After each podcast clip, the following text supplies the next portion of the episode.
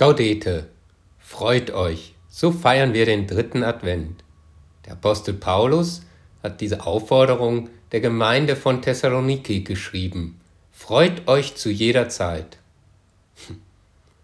Das geht doch eigentlich nicht. Sich zu jeder Zeit freuen? Und jetzt, wo dort der Krieg in der Ukraine herrscht, Krisen die Menschheit bedrohen oder man selbst vielleicht im Spital ist. Mein Name ist Bernd Siemes und ich bin Seelsorger im Universitätsspital Zürich.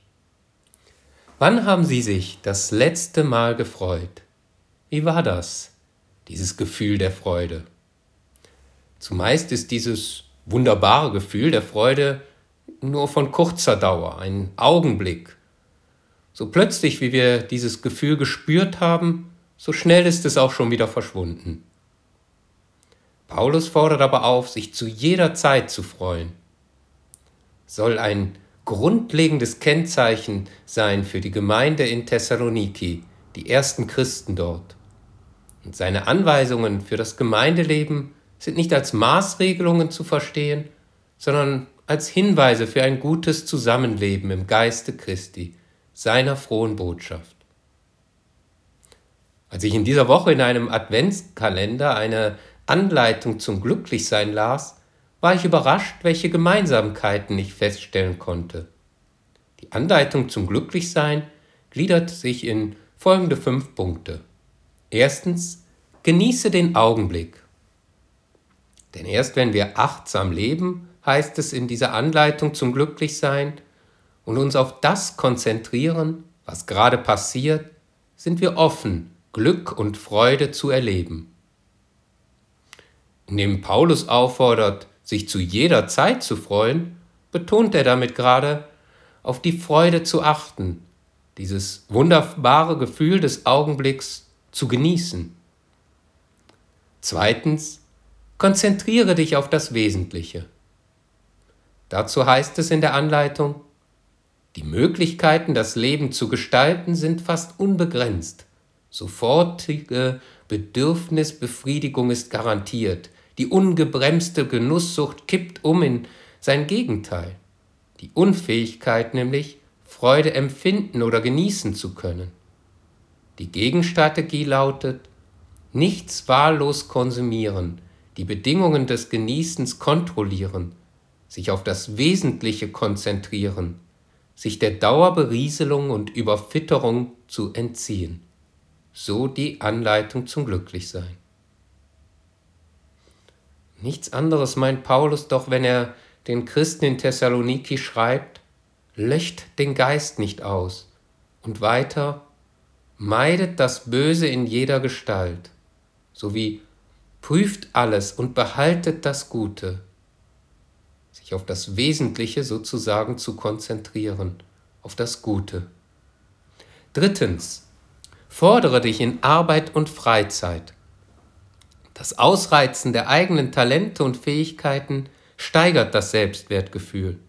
Es klingt vielleicht zunächst etwas weit hergeholt, wenn ich dies mit der Aussage von Paulus in Verbindung setze, betet ohne Unterlass. Doch heißt es ja auch ora et labora, bete und arbeite bei uns Christen. Und jeder hat sein Talent und soll es nutzen und einbringen, ob im Gebet oder im tätigen Tun.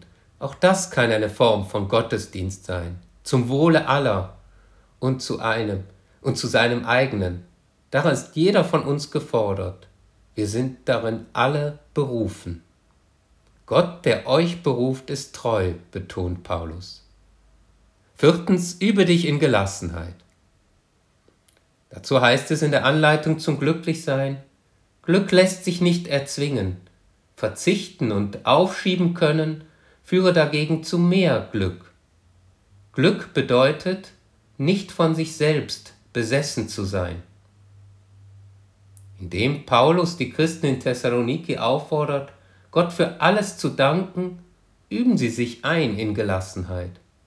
Denn so wird ihnen und auch uns heute bewusst, dass nicht wir selbst die Freude gemacht haben oder wir gar ein Recht darauf hätten, sondern dass Freude und Glück letztendlich Geschenke sind, für die wir immer nur wieder danken können. So ist es auch richtig, wenn Gott will, dass wir ihm danken, denn Gott allein vermag unsere Sehnsucht ganz zu stillen. In diesem Sinne schreibt Paulus, der Gott des Friedens heilige euch ganz und gar. Fünftens, tue so, als ob du glücklich wärst, und du wirst es sein. Ein Glücksforscher, sowas gibt es laut der Anleitung zum Glücklichsein, hat herausgefunden, dass ein Lächeln unsere Stimmung verändern kann. Egal, ob es ein echtes oder ein gestelltes ist. Es macht uns glücklicher, ein Lächeln. Auch Paulus scheint dies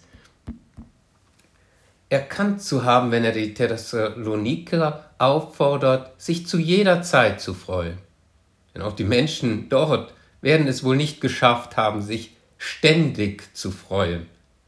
Aber immer wieder sich zu freuen und sozusagen ein Lächeln auszustrahlen, das ist es doch, die frohe Botschaft, die sie da sozusagen leben, die uns Gott zugesagt hat, dass wir erlöst sind. Und das feiern wir dann an Weihnachten mit der Geburt Jesu Christi. Wir brauchen als Christen nicht nur so zu tun, als ob wir glücklich wären, sondern können es auch wirklich sein. Lächeln wir immer wieder, schenken wir es einander, trotz allem.